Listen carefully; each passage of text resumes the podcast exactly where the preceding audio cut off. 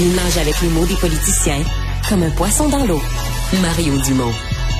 Pour savoir et comprendre. Cube Radio.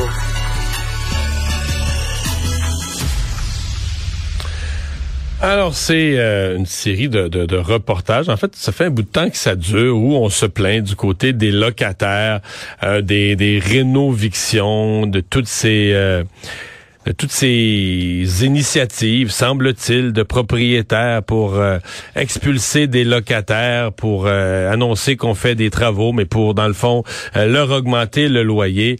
Et tous les regroupements de comités de logement, d'associations de locataires se plaignent. Les, les gouvernements souvent prennent le, prennent le relais, ou les partis politiques d'opposition prennent le relais. réaction donc des associations de propriétaires qui en ont assez, qui disent que tout ça est pas mal exagéré. On va parler avec Martin Messier, le président de l'Association des propriétaires du Québec. Monsieur Messier, bonjour. Bonjour, Monsieur Dumont. Est-ce que ça existe, les rénovictions? Des gens qui rénovent pour une seule raison, augmenter le loyer? Mais certainement, il y, a, des propriétaires qui le font. Euh, maintenant, euh, c'est illégal. La façon de, procéder, euh, c'est d'envoyer les avis requis. Les locataires ont des droits qui sont aisés à faire valoir. Donc, un, locataire peut tout simplement refuser. Et aujourd'hui, les associations de locataires indiquent qu'il y a des reprises de possession qui sont faites dans le but détourné là, de non pas occuper le logement pour soi-même ou pour les membres de sa famille, mais pour rénover puis pour louer par la suite. Ben, écoutez, c'est extrêmement simple. Le propriétaire, dès qu'il reçoit un nom, ou en fait, dans le cas d'une reprise de possession, si le, locataire ne répond pas, il est présumé avoir refusé. Et donc, c'est le propriétaire qui doit introduire une demande, démontrer au tribunal administratif du logement que la donc, donc, se présenter devant la régie, devant le tribunal. Oui, tout à fait. OK. Donc, pour les reprises de possession, là, il y a, vraiment une, une, situation où les locataires sont protégés euh, mur à mur.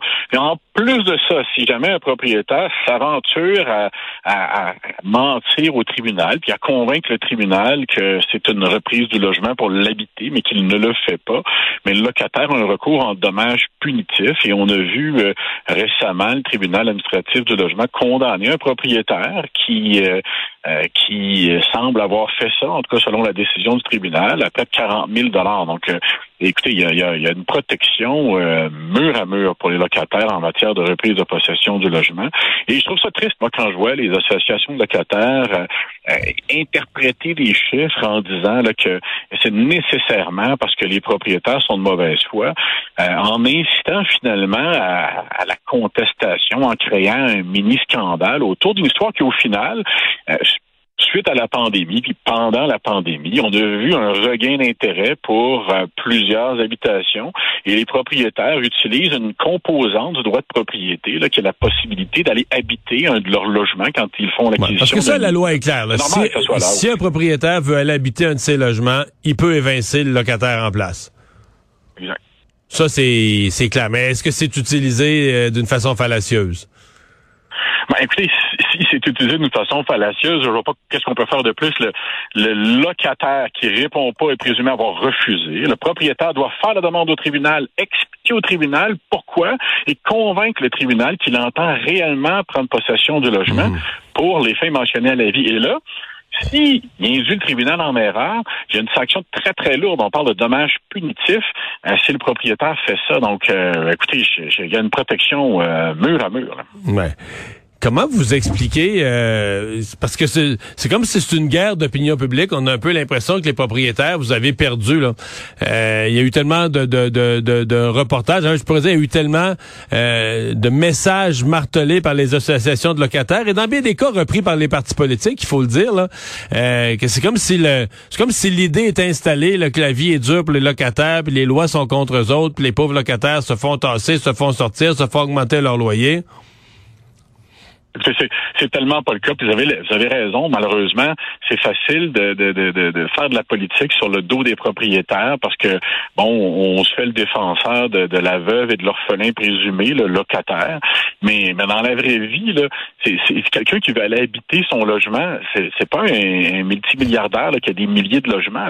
C'est quelqu'un qui achète un duplex, un triplex, puis qui veut aller vivre là ou qui veut placer son enfant. Récemment, je rencontrais un, un couple de nouveaux arrivants puis dans le fond, eux, ils veulent loger leurs parents en haut de chez eux. Donc, euh, et, c'est des situations comme celle-là qu'on voit. Donc, euh, il faut faire attention. Là, ce sont des, propriétaires qui, à juste titre, veulent utiliser une composante de droit de propriété, habiter là, qui doivent démontrer au tribunal que c'est justifié et même offrir, dans la très vaste majorité des cas, payer aux locataires leurs frais de déménagement. Donc, euh, et ça, les propriétaires, eux, ils n'en reviennent pas. Là. À l'opposé, là, moi, quand j'ai un couple qui a acheté un duplex et qui, qui se font dire par mois, quand je les rencontre, ben là, vous devez payer les frais de déménagement. Ils, ils comprennent pas. Ils disent, mais j'ai acheté, hmm. j'ai le droit de reprendre. Pourquoi je paierais des frais? Donc, euh, il faut voir les deux côtés de la médaille. Puis malheureusement, on voit juste le, le, le côté euh, de, de, du locataire qui, qui se fait hmm. abuser. Il faut faire attention. Là. C'est très difficile pour un propriétaire. Dans le cas des rénovations,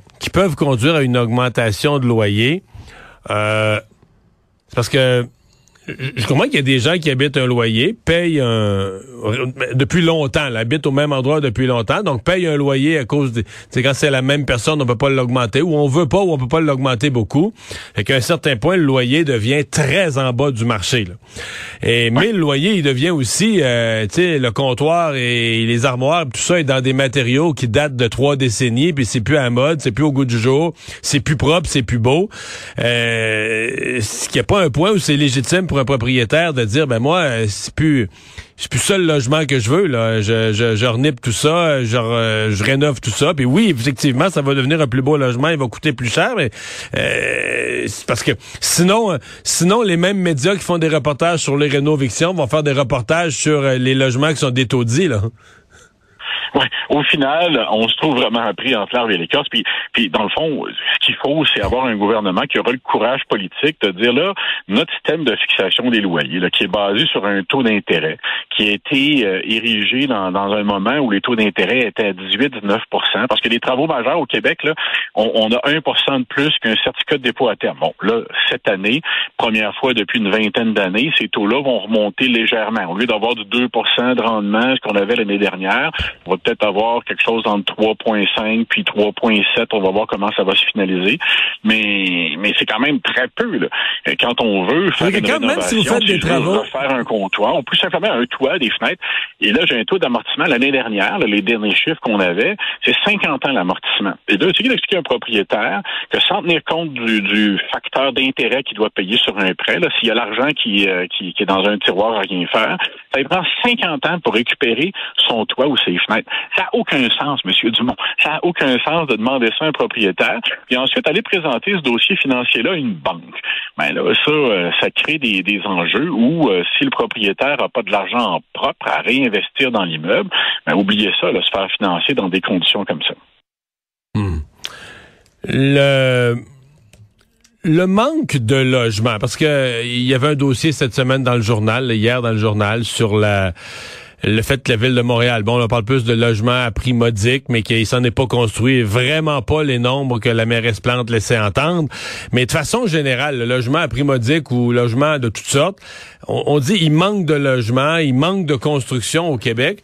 Vous, vous représentez les, propriétaires, des gens qui en louent des édifices, donc parlons du locatif. Pourquoi ils en construisent pas plus? On a l'impression qu'il y a de la demande. La ville de Montréal dit on veut des logements, on a besoin de logements. Euh, on peut penser que dans une telle situation de pénurie de logements, si quelqu'un construit, je sais pas moi, une tour de, de, de, 40 logements, facilement, il va tous les louer, donc faire des revenus. Pourquoi ils s'en construisent pas davantage? Ben, c'est pas si évident de construire du logement. Des fois, on a l'impression qu'on a la chasse aux propriétaires qui, qui remplace ce qu'on avait comme chasse aux sorcières. On regarde à Montréal particulièrement, là où on a euh, la mairesse qui nous soumet des projets où les propriétaires devront faire un, registre des euh, un registre des, des bons propriétaires. On n'a pas on n'a pas le droit d'avoir un registre de bons locataires, mais on va faire un registre des bons propriétaires ou des mauvais propriétaires. On va imposer des inspections obligatoires alors que déjà on nous déclare que ça va être pour une infime minorité avec les coûts et la disponibilité de ces inspecteurs-là. Donc, on, a la, ville de Repentigny qui impose une taxe spéciale quand on construit des logements. Et quel message lance-t-on aux propriétaires investisseurs quand on fait ça? On lance le message d'investir ailleurs.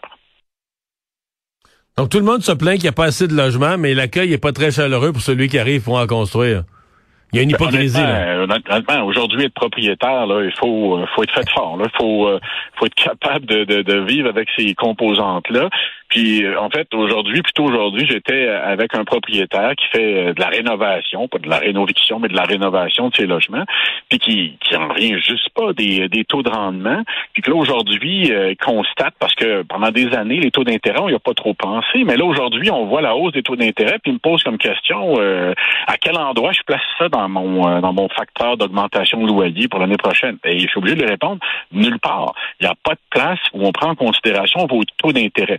Et, donc, euh, quand on met euh, cette situation-là en parallèle avec les locataires qui demandent une absence d'augmentation de loyer, un gel des loyers, on, voit qu'il n'y a, pas de, il y a pas de commune mesure. Ça va être très difficile de, de s'entendre et que l'accueil réservé aux propriétaires est, est tellement difficile que ça en décourage plusieurs.